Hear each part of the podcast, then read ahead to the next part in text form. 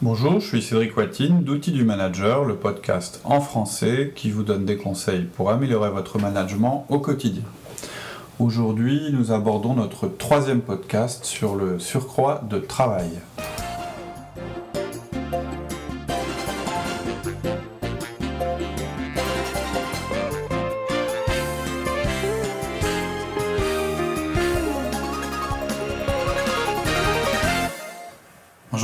Bonjour Cédric. Alors est-ce que tu es positif aujourd'hui Très positif. Donc on continue La notre... positive attitude. Voilà, c'est ça. On va continuer notre, euh, notre podcast donc sur euh, comment gérer un surcroît de travail. En réalité, c'est plus large que ça. Je pense que vous vous en êtes rendu compte. C'est, c'est euh, euh, ce qu'on aborde dans ce podcast, c'est comment gérer le changement en réalité dans l'entreprise, comment être un leader plutôt que simplement un Comment manager de base. Voilà. Et euh, on, on a vu, et je crois qu'on euh, on n'insistera jamais assez là-dessus, que ce qui va être déterminant dans votre capacité à gérer un surcroît de travail ou un changement dans l'entreprise, c'est votre capacité à générer du positif. Et pour ça, on a vu qu'il fallait déjà être positif soi-même, en voyant tout ce qui vous arrive plus comme une opportunité que comme une menace. Et donc euh, le premier travail que vous allez faire dans votre tête à vous, ça va être de dire, ok, en quoi ce qui m'arrive est positif? Et ensuite d'immédiatement euh, transmettre ce, ce- ce- ce positivisme à votre équipe. Et aussi, Transformer pour eux en positif pour que tout à ça- fait, comme, comme euh, à soi-même, ça, le, ça devienne positif pour eux. quoi. et lutter contre le négatif. Et on a vu la dernière fois, parce qu'on a déjà vu cinq points de, de nos principes, là on est à peu près au milieu de la méthode, mais vous voyez bien que le principe, ça va être de refuser absolument euh, le développement d'une culture négative dans votre équipe ou dans votre entreprise. Parce qu'une fois que ça c'est ancré dans une entreprise, c'est horrible. Et pour pouvoir, euh, c'est-à-dire que ça va gagner tout le monde, hein, jusqu'à vos vendeurs, jusqu'à vos, clients, etc. Vous ne devez pas laisser ce genre de choses se développer dans votre entreprise. Et une fois que ça s'est développé, bah, c'est très très compliqué euh, de lutter contre ça sans malheureusement bah, euh, devoir se séparer de certaines personnes. Donc, premier, premier vraiment chose, première chose vraiment très importante qu'on a développée lors du dernier podcast, c'est cette culture du positif. Ok.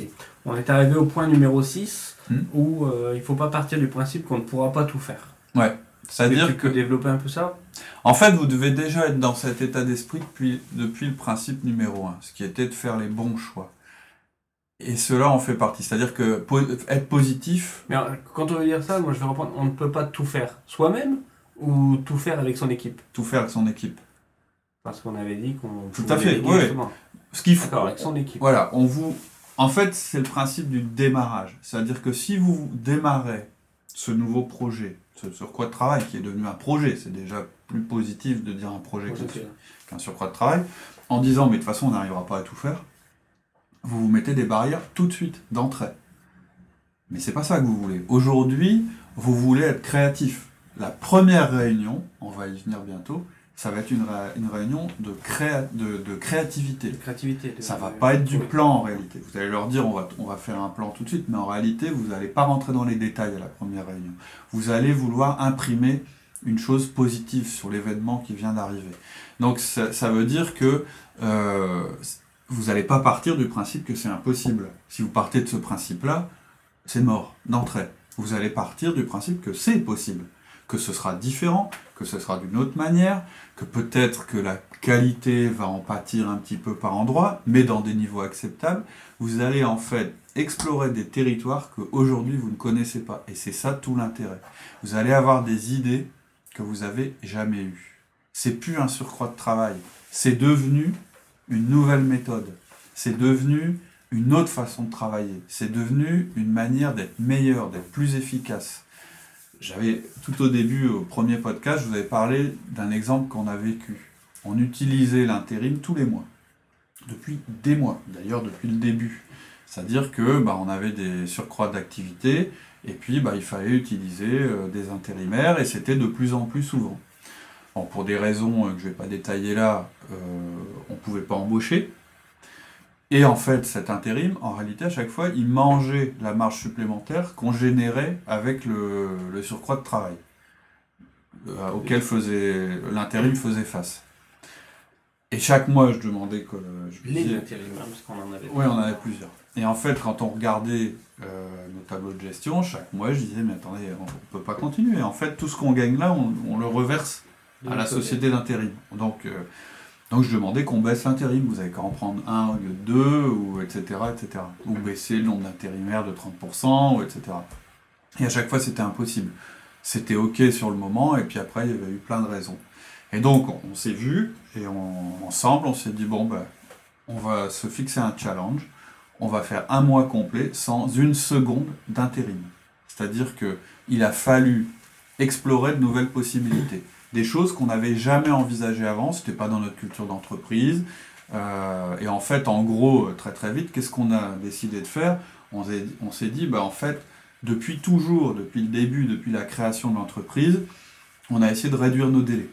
On a essayé de livrer, quand on a une commande, de la livrer le jour même, systématiquement, sans se poser de questions. Et c'était bien, ça correspondait vraiment à l'image de, de réactivité et de qualité qu'on voulait imposer sur le marché. Sauf que là, en fait, c'était en train, on était en train de se, de se pénaliser en ayant cette, voilà, on faisait de la surqualité. Et il fallait un faire un marché qui nous- qui nous Donc on a, on a segmenté notre marché, et puis on s'est dit, bah oui, mais là, ce qu'on a fait, on est arrivé, si on comparait avec euh, la situation dans laquelle on était il y a 5 ans, on avait une qualité déjà qui avait énormément progressé. Donc on pouvait déjà se poser cette question de la surqualité. Et ensuite, à l'intérieur de nos différents segments de clientèle, on s'est rendu compte qu'il y avait un segment qui représentait un volume non négligeable, mais qui pouvait accepter Du des délai. délais assez différents. C'est-à-dire qu'on s'est tout d'un coup rendu compte qu'on pouvait moduler en fait nos- nos surcra- notre surcroît de travail et que de toute façon on n'avait pas le choix. On n'avait pas le droit de faire appel à de la main d'œuvre flexible. Donc au lieu de flexibiliser la main d'œuvre en ayant euh, des moments où on avait euh, 10 personnes et puis d'autres moments où on en avait 5, en prenant 5 intérimaires par exemple, ben, on s'est dit non, on va flexibiliser la charge. Et c'est ce qui s'est passé. On a lissé, c'est-à-dire que ben, on s'est dit On s'est autorisé quelques, enfin, on s'est autorisé quelques retards sur ce segment de marché. et en fait Qui, ce qu'on appelait fait, des retards n'est pas un retard. n'était pas perçu de cette manière. Voilà, c'est un exemple. Le alors c'est hyper simple hein, comme exemple, ça doit vous paraître, bah oui, euh, pourquoi ils n'y ont pas pensé plus tôt? Pourquoi on n'y a pas pensé plus tôt? C'est la bonne question. Ben, on n'y a pas pensé plus tôt parce qu'on n'a jamais eu à y penser plus tôt. Et c'est pour ça que je dis que lorsqu'on a un surcroît de travail, une nouvelle responsabilité ou un changement, en réalité c'est une opportunité pour penser différemment et devenir meilleur. Donc, le principe est valable pour tous les problèmes qui se posent à vous. Qui se posent à vous. Ne les repoussez pas. Empêchez votre, entreprise, vo- votre équipe de dire non. Embrassez-les, c'est-à-dire prenez-les à bras le corps. Partez du principe qu'il y a une solution, qu'elle existe et que vous et votre équipe allez la trouver. C'est-à-dire ne partez pas du principe que non, ça ne passera pas, c'est impossible, on nous demande un truc qui est impossible. Partez du principe que c'est impossible dans la configuration actuelle, avec la manière de travailler actuelle. Pourquoi pas? Mais c'est pas ça qui est important. Ce qui est important, c'est que la solution est quelque part et que le jeu maintenant, ça va être de la trouver. Donc quand on vous dit que c'est impossible, refusez. Vous pouvez aussi réécouter d'ailleurs le podcast sur le sens de l'urgence. C'est pas tout Ouais. à fait le même sujet Mais ça, donne Mais ça traite. ouais. Des gens euh, qui sont euh, euh, basés, enfin qui, qui, qui basent euh, tout leur raisonnement sur l'immobilisme, sur la crainte du changement, etc., etc. Ça peut vous motiver, je pense. Alors ensuite, tu, dans le point 7, tu parlais de- d'objectifs anticipatifs. Ouais. C'est quoi les objectifs anticipatifs? Alors, avant de rentrer, euh, de rentrer euh, dans la définition, c'est hyper simple. Un objectif, je- euh, très rapidement, un objectif anti- anticipatif, c'est simplement se placer au résultat et puis regarde, c'est-à-dire là où vous voulez arriver, de regarder derrière et, et- et imaginer le chemin que vous avez fait pour y arriver. C'est pas si simple que ça. Pas d'exemple Mais je vous donnerai un exemple tout à l'heure. Mais la première chose pour pouvoir, euh, pour pouvoir euh, envisager un objectif anti- anticipatif, c'est de vous dire que la nouvelle demande qu'on vous fait, c'est une opportunité à saisir. Plus elle vous paraît impossible, plus elle est intéressante. C'est plus elle, elle paraît impossible, plus on se dit mais on n'y arrivera jamais, plus c'est une occasion de montrer de quoi vous êtes capable. Une équipe, une entreprise, un individu se développe à travers des challenges tels que celui qu'on est en train de vous confier. Donc au lieu de vous demander ce qui va se passer si vous n'y arrivez pas, ce qui serait naturel, pensez à ce qui va se passer si vous y arrivez.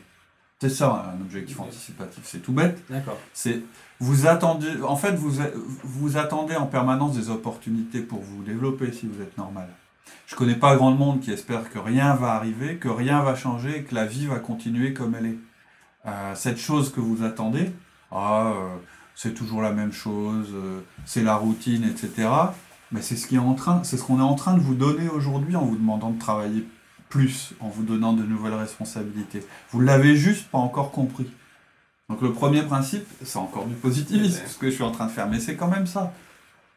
Je peux vous dire que si on vous confie, si je confie une tâche à quelqu'un et que je sais qu'elle est quasiment impossible à manager, et qu'il va et qu'il a réussi au-delà de mon espérance, mais je vais le considérer comme un des meilleurs dans mon équipe et donc comme candidat potentiel pour une promotion. C'est évident. Et vous, vous êtes pareil avec votre collaborateur. Avec collaborateurs. Bah, bien sûr. C'est comme ça qu'on révèle les potentiels. Vous vous dites jamais, ah ouais, lui, lui dans mon équipe, euh, je le classe dans les meilleurs parce que euh, il fait bien son travail. Sans plus, mais il fait bien son travail. Non, ça c'est les gens qui sont moyens dans votre équipe. Il en faut. Vous êtes content d'avoir des gens comme ça. Et le mec que vous mettez en premier quand vous classez, parce que oui, il faut classer les gens dans son équipe, les mecs que vous mettez en premier, c'est les gens qui vous ont. Ceux qui réussissent l'impossible. Ben voilà, même vous, quand vous regardez votre carrière, vous regardez en arrière, de quoi vous êtes le plus fier, le plus fier? C'est justement des histoires où on croyait que ça marcherait pas, que tout était perdu, et où ça a fonctionné. C'est pas les moments où vous avez juste remis les résultats standards, le quotidien et ce qui était possible et qu'un autre aurait pu faire à votre place. Donc le principe de l'objectif anticipatif, c'est de pas partir de l'endroit où vous êtes. C'est-à-dire pas de se dire, bon aujourd'hui, on est dans telle situation et on me demande de faire ça. C'est le contraire, c'est de vous projeter dans le futur, une fois que vous aurez réussi. Vous vous imaginez arriver, c'est-à-dire, euh, imaginons qu'on vous confie un nouveau, euh, une nouvelle mission, un département organisé, euh, un nouveau challenge à relever. Ce qu'il faut tout de suite, c'est que vous pensiez résultat. C'est-à-dire que vous projetiez, par exemple, vous avez six mois pour le faire, vous projetez dans six mois et vous vous dites, ok, comment ça doit être dans six mois? À quel chiffre bah, ça, ça doit voilà. À quel taux de service je dois être arrivé? Tout à fait. Et une fois que vous avez fait ça, vous êtes prêt à démarrer. Et c'est ça que vous allez faire lors de votre premier meeting. C'est de parler de la manière dont vous, c'est pas, enfin, ce que vous devez pas faire, c'est parler de la manière dont vous faites les choses aujourd'hui. Si vous commencez à passer en revue vos processus actuels, si c'est par ça que vous commencez, je dis pas qu'il faudra pas le faire, mais c'est pas tout de suite. Parce que si vous commencez par démarrer par ça, vous êtes en train de construire toutes les barrières qui vont faire que vous n'allez pas réussir. Vos processus actuels, c'est pas les bons, c'est sûr, puisque vous êtes en train de tout changer. Donc ce sur quoi vous allez travailler, c'est sur euh, l'avenir. On veut arriver à ça. Voilà. Il faut qu'on réussisse à intégrer cette nouvelle automatique. Voilà. Et à partir de ça, vous allez aller en arrière en regardant, en disant bon, qu'est-ce qu'il faut que je fasse pour y arriver? On leur donne le point, l'objectif. Tout à fait, c'est ça.